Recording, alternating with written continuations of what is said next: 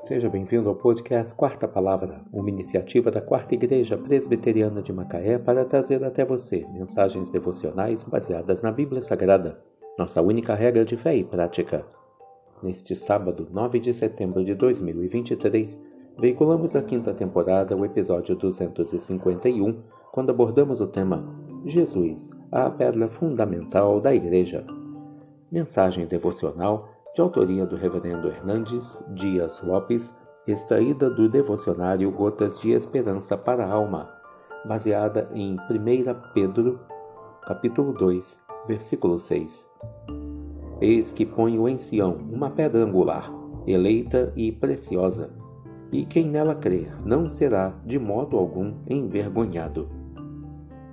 Jesus é o fundamento, o edificador, o dono e o protetor da igreja ele é a pedra de esquina que sustenta todo o edifício. Nós somos as pedras vivas desse edifício, mas Jesus é a pedra fundamental. Jesus é o cabeça da igreja. Ele governa a igreja que comprou com seu próprio sangue.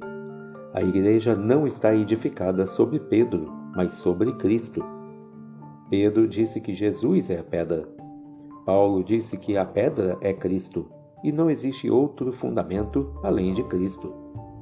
Construir sobre qualquer outro fundamento é construir sobre a areia, é construir para o desastre.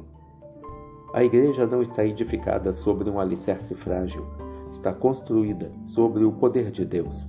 Jesus é a rocha dos séculos.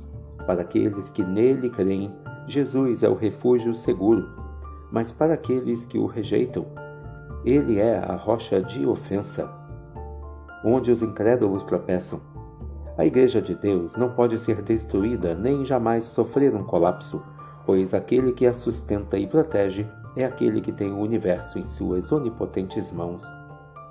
Muitas tentativas foram feitas para destruir a Igreja.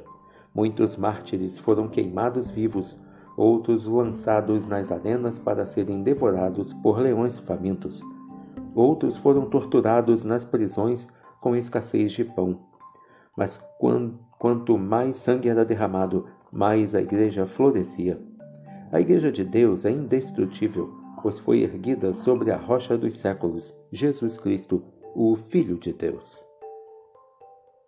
Eis que ponho em Sião uma pedra angular, eleita e preciosa, e quem nela crer não será de modo algum envergonhado. Jesus, a pedra fundamental da Igreja. Que Deus te abençoe.